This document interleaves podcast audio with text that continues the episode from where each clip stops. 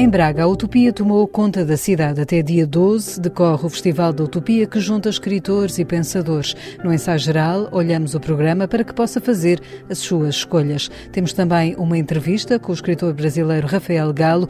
O Prémio Saramago fala sobre o livro Rebentar. Em Águeda, vamos à dança, ver a nova coreografia de Olga Roriz, baseada num livro do Nobel Peter Handke. Visitamos em Lisboa uma exposição dedicada a Gil Vicente, escutamos Guilherme de Oliveira Oliveira Martins e ao longo do ensaio geral ouvimos o novo disco que Rodrigo Leão assina com a filha Rosa Leão. Seja bem-vindo ao ensaio geral.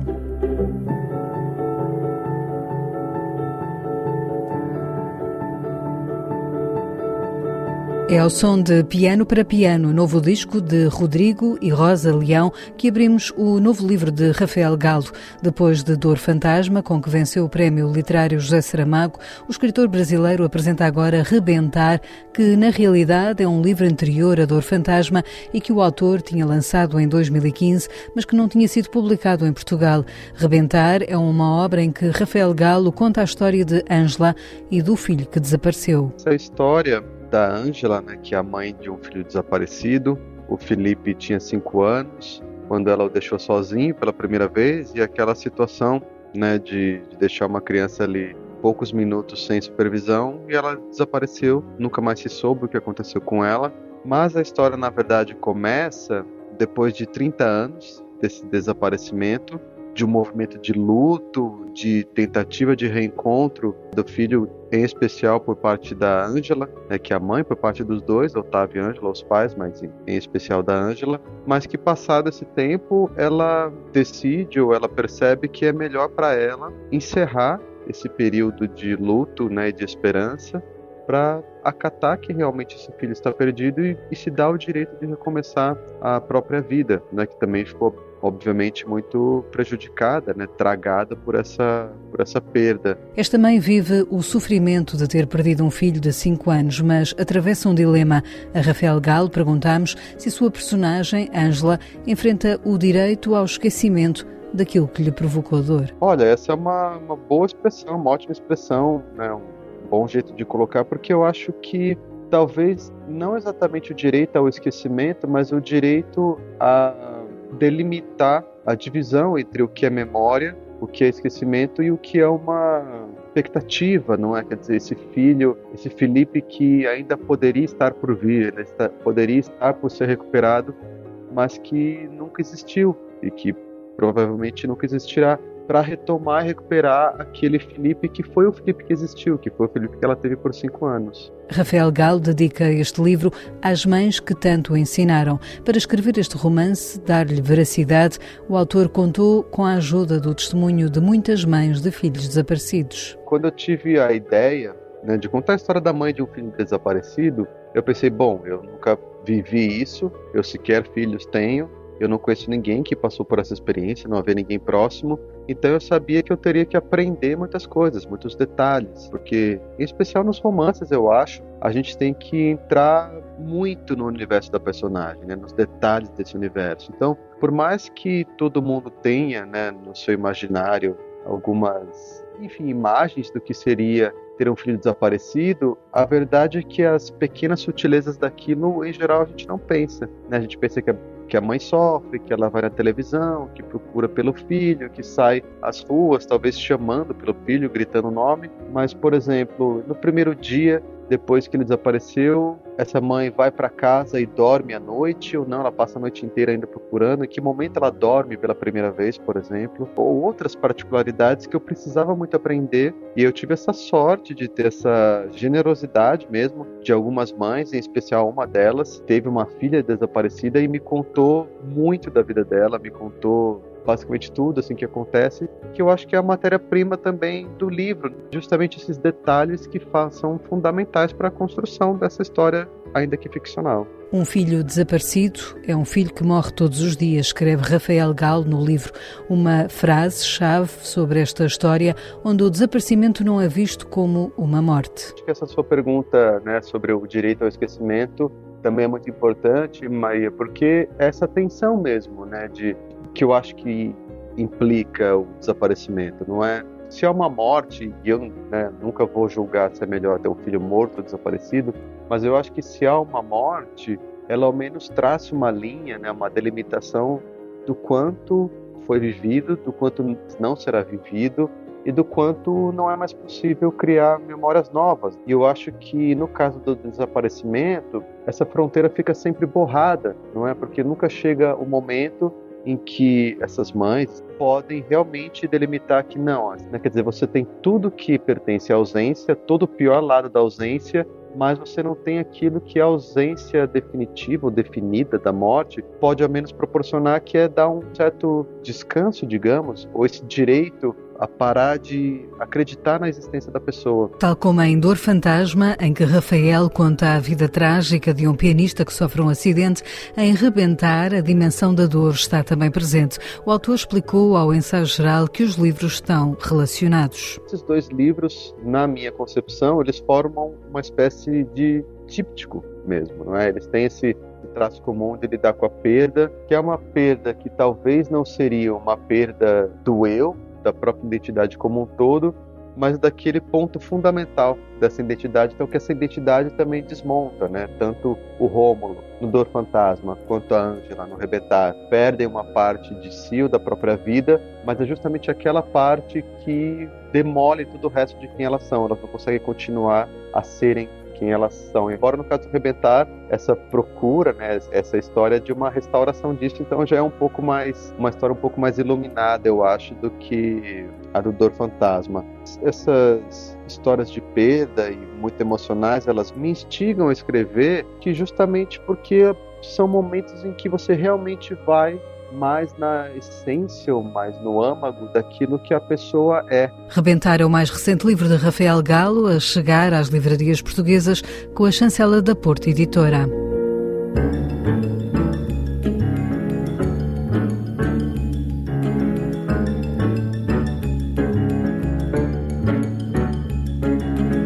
Continuamos a ouvir o disco de Rodrigo e Rosa Leão, Piano para Piano.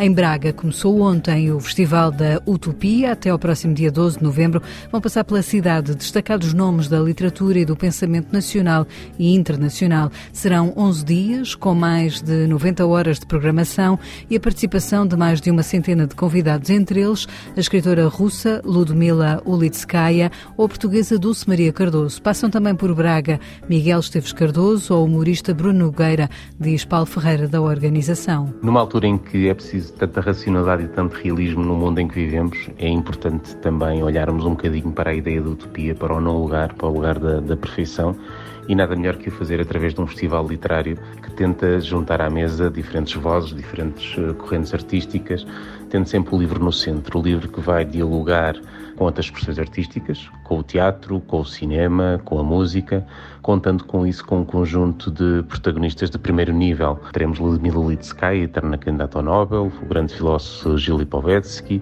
mas também a nível nacional, Miguel Esteves Cardoso, Dulce Maria Cardoso, Lídia Jorge, um conjunto de autores que nos dá muita garantia de que vai ser um espaço onde o livro vai fervilhar, mas sempre em diálogo com diferentes expressões artísticas e com diferentes ramos do conhecimento e do saber. Daí a nossa preocupação em abordar a questão do humor, onde falará Bruno Nogueira, falar da ligação com a música, onde vai estar quer o Fernando Ribeiro, vocalista dos Municipal e escritor, quer a Rita Redes Cruz, compositora, mas também escritora, e vai ser um, um, espaço de programação intenso de 11 dias. A maioria das sessões decorre no Espaço Vita, em Braga, mas há também outras em bibliotecas, museus, capelas e até em empresas, destaca Paulo Ferreira. Nas bibliotecas, nas empresas, e esse é um programa que, que achamos muito interessante, tínhamos conhecimento pela primeira vez num festival literário, estará presente em empresas, nomeadamente na F3M, promovendo ali um conjunto de encontros entre escritores e os colaboradores dessas, dessas empresas.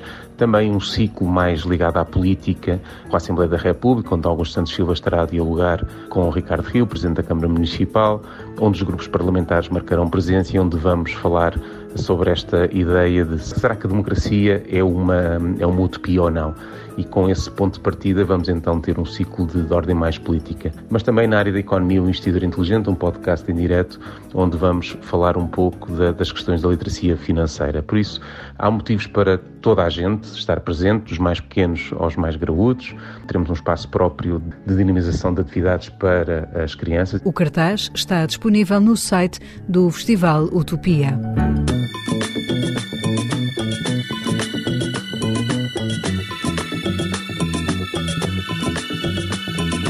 Dentro de uma semana, a 10 de novembro, estreia no Centro de Artes de Águeda a mais recente coreografia de Olga Roriz. A Hora em que não sabíamos nada uns dos outros é um espetáculo de dança que tem por base a literatura do Prémio Nobel austríaco Peter Handke. É uma peça originalmente composta por 450 personagens que caminham numa praça. Olga Roriz pegou na ideia e trabalhou-a com a comunidade local. A entrevista ao Ensaio Geral explica o que a fascinou nesta obra. Eu queria muito trabalhar com a comunidade em cada um dos uh, sítios onde, onde iria apresentar o, o, trabalho. Mas para isso é preciso ter uma, uma ideia, uma peça, um, um tema. E já tinha visto há muitos anos atrás, em 2000, 2004, no Festival de, de Teatro em Lisboa, Festival Internacional de Teatro. Recordo de ter ficado muito interessada na peça, ter achado incrível tantos personagens e não haver texto nenhum, fazer o público viajar, criar sobre aquela, aquela peça. E pronto, e foi assim que, que ela foi escolhida. Como digo, é uma peça que o Peter Hank descreveu numa esplanada, numa cidade italiana, a olhar a praça e a, a escrever aquilo que estava a passar à frente dele. Ao trabalhar a obra de Peter Handke, Olga Roriz conferiu-lhe modernidade. Trouxe-a para as ruas de hoje em dia. O conteúdo do texto é bastante complexo no nível de encenação, porque realmente há, há, há muita gente por minuto, às vezes em cada minuto estão a passar cinco, seis, sete personagens, mais grupos, mas pronto, é, é realmente muito caótico. A peça tem 450 personagens, eu tenho na, na minha versão quase 500, não sei como é que consegui fazer mais, mas consegui de alguma forma, talvez por desmultiplicação de, de alguns personagens tem 300 e tal figurinos, adereços que nunca mais acaba. É realmente um trabalho de bastidor muito grande, onde o público não se dá conta de maneira nenhuma. É impossível dar-se conta da parafernália do que é que acontece atrás daquele palco. A coreografia transforma-se a cada cidade onde é representada devido ao trabalho com a comunidade, indica Olga Roriz. O espetáculo é muito rigoroso. Tem todas as cenas muito bem marcadas, entradas, saídas, é super rigoroso. Não modifica de, de sítio para sítio.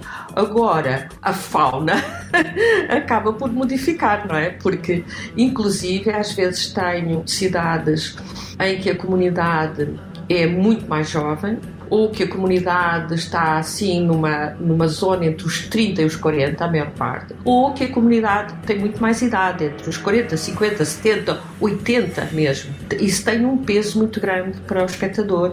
Ou então que é uma coisa diversificada, como foi agora em Ovar, uma das melhores comunidades, tenho, tenho a dizer mesmo, daquelas que eu já fiz cinco, e, e, porque era eventualmente também muito diversificada e muito concentrada porque é preciso realmente ter uma grande concentração, porque há muitas mudanças. Mas realmente a percepção do espetáculo modifica-se de comunidade para comunidade. Escrita há 35 anos, a peça de Peter Handke parece ter ganho nova relevância depois de termos passado por isolamentos e confinamentos que nos subtraíram o contacto com os outros. Olga Roriz explica que pontos encontra com a obra do Nobel com os dias de hoje. Eu acho que estamos muito mais distanciados e obviamente que as pessoas que para já têm esse título, mas é um título que ele pôs na peça em 94.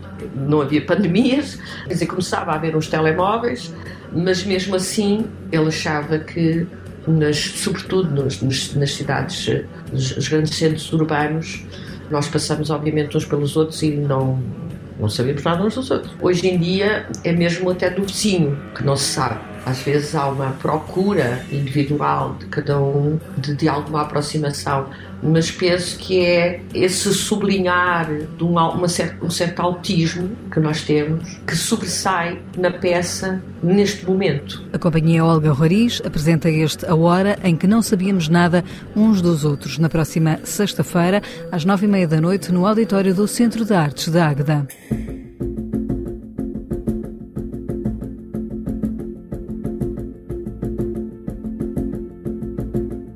Mais um tema de Piano para Piano de Rodrigo e Rosa Leão. É com este pano de fundo musical que visitamos a maior exposição alguma vez realizada sobre o pai do teatro português. Gil Vicente, Portugal e Espanha nos primórdios do teatro europeu é uma mostra que pode visitar no Museu Nacional do Teatro e da Dança em Lisboa e que reúne espólio de diversas companhias que levaram à cena os textos dramatúrgicos de Gil Vicente. Esta exposição, organizada por Portugal e Espanha, apresenta 450 peças provenientes de diferentes instituições. Ao ensaio geral, o diretor do museu, Nuno Costa Moura, explica de que forma a vida e obra de Gil Vicente são tratadas. Este projeto sempre foi pensado a ser feito em partilha de acervos entre o Museu Nacional del Teatro espanhol, então, e o Museu Nacional do Teatro e da Dança português. É uma exposição que procura fazer uma viagem de contextualização da vida e obra de Gil Vicente, portanto, uma contextualização histórica para perceber como é que surgiu Gil Vicente e todos os outros autores da sua época mas que depois é transportada para os palcos, ou seja, a forma como os artistas têm olhado para a obra de, Gil Vicente e a forma como eles têm produzido a sua arte eh, e, portanto, temos peças, temos memórias do espetáculo, quer sejam memórias físicas do processo de construção, quer também memórias uh, visuais do próprio, do próprio espetáculo. Esta exposição revisita também a história do teatro português desde o século XVI até aos dias de hoje, mas centra-se sobretudo nos últimos 150 anos. Centramos-nos aí uh, essencialmente no século XX e XXI, perceber de que forma é que os artistas ao longo deste, deste século, quase meio, encararam o universo vicentino. Para esta exposição contamos com a colaboração de várias instituições culturais e artísticas do nosso panorama, nomeadamente contribuições únicas. Vamos ter peças que raramente são vistas em público, do Palácio Nacional de Mafra, do, do Museu Nacional do Frei Manuel do Cenáculo, do Museu Nacional de Arqueologia, do Museu Nacional do Azulejo, da Música, outras instituições museológicas e muitas companhias de teatro que eh, disponibilizaram os seus acervos para que eles pudessem constar nesta associação. E uma das companhias que muito representou Gil Vicente foi o Teatro da Cornucópia, cujo espólio é mostrado nesta exposição a par com outros tesouros. Temos alguns tesouros do século XVI, efetivamente. Temos as compilações, a compilação de 1562 e a compilação de 1586, eh, uma do Palácio Nacional de Mafra e outra da Biblioteca Nacional, que são, são pequenos tesouros que não são costume uh, estar disponíveis ao público. Temos o Cancioneiro de Belém, do Museu Nacional de Arqueologia, que também não é costume estar uh, disponível para visualização. Há peças de contextualização histórica que podemos ver na exposição e depois temos, do lado mais teatral, portanto, do palco, temos uh, diversos tipos de materiais, desde os, os trajes de cena e os desenhos do Almada Negreiros para o Alto da Alma, que ele apresentou em 1965 numa encenação própria, mas também muitos objetos de cena, trajes, desenhos de figurinos, desenhos de cenário, maquetes 3D, marionetas, adereços. Nuno Costa Moura, o diretor do Museu Nacional do Teatro e da Dança, onde poderá ver esta exposição sobre Gil Vicente até 28 de abril do próximo ano.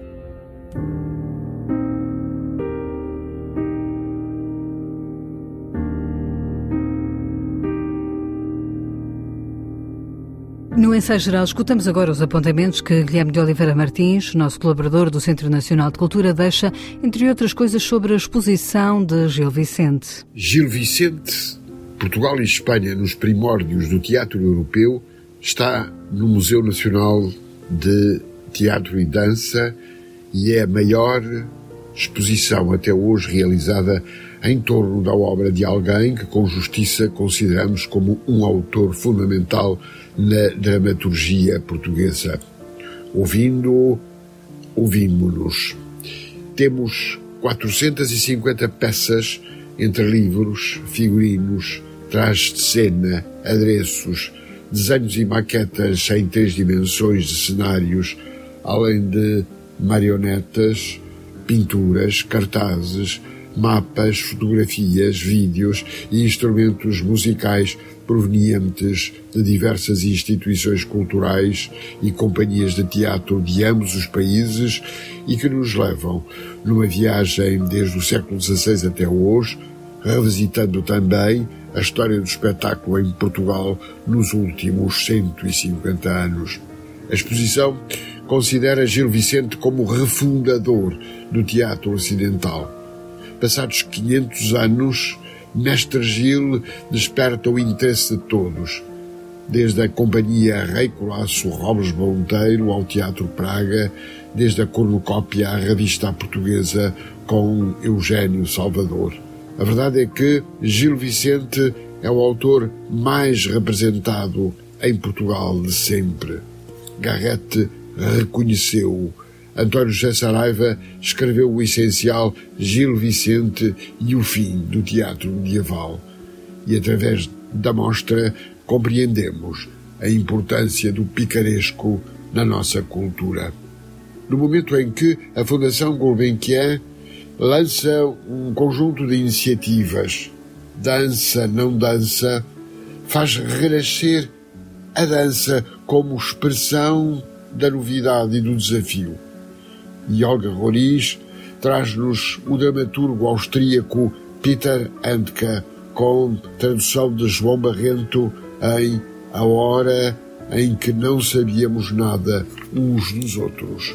E 31 anos depois da criação desta peça, a partir de uma experiência nas imediações de Trieste, com o autor sentado no terraço de um café a ver a vida passar, Olga Roriz diz-nos: parece-nos que este título nos quer dizer agora muito mais que o que sabemos uns dos outros e de nós mesmos é um poço cada vez mais escuro e que é urgente abrir canais à transformação, à criação da utopia.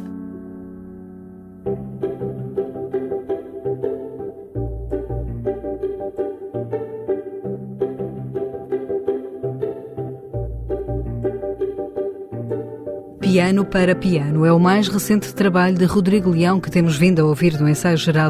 O músico e compositor assina o disco com a filha Rosa Leão. São 13 novos temas originais, marcados por um diálogo entre dois pianos, aos quais se juntam arranjos também da autoria da outra filha mais nova, Sofia Leão. Vai poder ouvir Piano para Piano em palco na próxima terça-feira, dia 7 de novembro, no Teatro Gil Vicente em Coimbra e no dia 8 de novembro na Casa da Música no Porto no âmbito do Misty Fest. É com Rodrigo e Rosa Leão que fechamos o ensaio geral que teve sonorização de José Luís Moreira. Voltamos de hoje a oito dias. Boa noite e bom fim de semana.